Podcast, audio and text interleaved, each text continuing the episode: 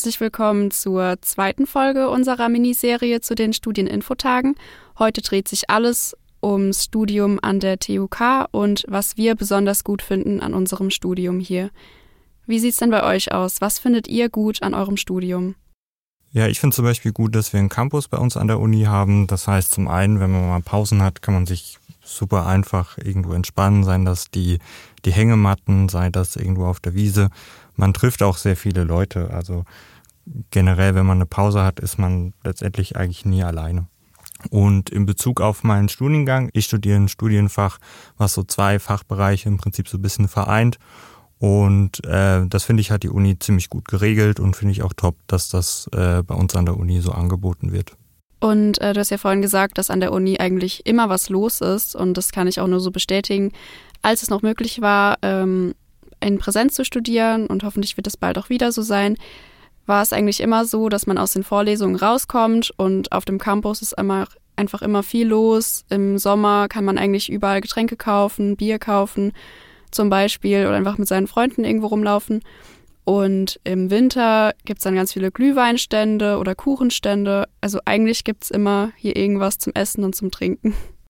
Bei uns auf dem Campus ist zwar eigentlich immer viel los, aber so viele Studierende gibt es hier eigentlich gar nicht. Und wenn man jetzt beachtet, wenige Studierende bedeutet ja auch gleichzeitig irgendwo ein gutes Betreuungsverhältnis. Ich merke immer wieder, gerade in den höheren Semestern, die Vorlesungen, Übungen werden immer kleiner und da ist auch irgendwie dann schon fast eine individuelle Betreuung da. Und äh, in meinen Augen ist es unersetzlich. Ja, das stimmt auf jeden Fall. Das ist aber auch wirklich sehr, sehr studiengangsabhängig. Also zum Beispiel bei mir ist es so, dass wir auch noch in den höheren Semestern wirklich noch sehr, sehr viele Leute in der Vorlesung sind. Da kann man sich dann natürlich auch immer in Gruppen zusammentun, wenn man da ein bisschen zurückhaltender ist. Das heißt, da muss man auch nicht befürchten, dass man da jetzt äh, alleine im Prinzip äh, hervorgerufen wird. Ja, abgesehen von dem Lehrangebot und den Vorlesungen haben wir natürlich auch ähm, Freizeitaktivitäten, wie zwischen ein sehr großes Sportangebot, einer der größten in Deutschland. Da gibt es wirklich alles von Kajakfahren bis Tanzen, über Yoga, Pilates, Tennis spielen, ähm, Fitnessgeräte. Man kann auch schwimmen gehen in einem Schwimmbad in Kaiserslautern. Also wer da irgendwie im Verein ist, gibt es auf jeden Fall ein sehr großes Angebot. Ansonsten haben wir auch verschiedene Hochschulgruppen. Da kann man natürlich auch ähm, Leute kennenlernen, andere Studierende. Ja, wenn man in so einer Hochschulgruppe teilnimmt, dann hat man natürlich einen leichteren Einstieg in das Unileben und den Unialltag, weil durch die Gruppenzugehörigkeit man natürlich äh, leichter Fuß fassen kann in diese neue Welt. Wenn ihr da mehr Interesse habt, da haben wir schon mit zwei Hochschulgruppen eine Podcast-Folge aufgenommen, einmal mit iGEM und ASEC. Wenn ihr da Interesse habt und die Hintergründe erfahren wollt, dann schaut doch mal bei unserem Instagram vorbei. Da haben wir ein paar Beiträge hochgeladen und auch die Folgen verlinkt. Unser Instagram heißt Took2Go. Ja, Hochschulgruppen ist auf jeden Fall ein sehr gutes Stichwort, weil ich finde, gerade zum Anfang des Studiums ist es enorm wichtig, dass man sich vernetzt, dass man Leute kennenlernt, einfach weil einem vieles dann wesentlich einfacher auch äh, fällt. Und äh, wir haben ja auch in unseren alten Folgen immer die Rubrik gehabt, was würden wir unserem erste Ich raten? Und die Frage würde ich dann einfach mal weitergeben. FAQ. Ähm, das klingt jetzt vielleicht ein bisschen klischeehaft, aber es hilft wirklich, die Vorlesungen vor- und nachzubereiten. Das habe ich persönlich gemerkt, weil ich halt in meinem ersten Semester habe ich immer ganz fleißig alles äh, vorbereitet und nachbereitet und war immer irgendwie auf dem neuesten Wissensstand. Und das hat dann auch ganz gut geklappt im ersten Semester. Im zweiten Semester war ich dann eben nicht mehr so fleißig und habe das dann auch nicht mehr gemacht und bin erstmal durch drei Prüfungen durchgefallen. Und daran habe ich schon gemerkt, wie wichtig es ist, eigentlich immer dabei zu bleiben, immer alle Übungen und Tutorien anzugucken und ähm, das kann ich euch nur ans Herz legen, einfach am Ball zu bleiben und immer ein bisschen zu arbeiten und zu lernen, weil man dann am Ende vor den Klausuren nicht den großen Stress hat, weil man dann erst alles vorbereiten muss.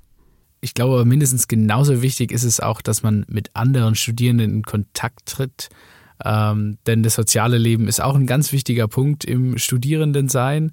Äh, und ich glaube, vor allem für die Leute, die jetzt im Online-Semester angefangen haben, ist es echt schwierig, dann Anschluss zu finden. Und äh, zusammen meistert man das einfach viel besser als alleine. Ähm, klar, aber man muss auch irgendwie am Ball bleiben, ja, würde ich äh, auch so unterschreiben. Also man soll jetzt auch nicht sein komplettes Sozialleben vernachlässigen und denken, dass das Einzige, was zählt, Lernen ist. Äh, man sollte nämlich auch so seine Work-Life-Balance ein bisschen einhalten und auch ein bisschen Spaß haben. Also ich kann mich dem eigentlich auch nur anschließen. Gerade jetzt, wo im Prinzip alles online ist, ist es, denke ich, auch auf jeden Fall wichtig, dass man zu Beginn des Studiums an den ganzen Online-Kennenlernen etc. teilnimmt, einfach weil man sonst Schwierigkeiten hat, sonst im Prinzip äh, Leute kennenzulernen. Oder wenn es jetzt endlich zum Wintersemester doch nochmal äh, präsent stattfindet, dass man die Einführungsveranstaltungen jetzt endlich auch auf jeden Fall besucht. Auch weil man bei den Einführungsveranstaltungen zum Beispiel Goodies bekommt. Und wenn wir schon bei Goodies sind, die letzten Jahre gab es bei uns ja immer Trinkflaschen. Was wäre für euch so als unbedingte Ausstattung unbedingt notwendig? Also ich kann es nur empfehlen, sich irgendwie ein Tablet anzuschaffen oder ein Laptop und da muss es auch eigentlich nichts Teures sein, ähm, weil man eben nicht wie in der Schule so ein Buch bekommt, sondern man hat einfach ein Skript, das ist eine PDF-Datei und wenn man dann in der Vorlesung sitzt und das dann alles auf seinem Tablet aufschreiben kann, am besten mit einem Stift, mit einem passenden, dann ist man eigentlich schon ganz gut dabei. Alternativ kann man natürlich auch einfach das Skript ausdrucken da gibt es bei uns das RHRK. Im Monat hat man da 200 Freikopien und da kann man sich eigentlich problemlos seine Skripte ausdrucken und einfach ganz normal mit dem Stift aufschreiben.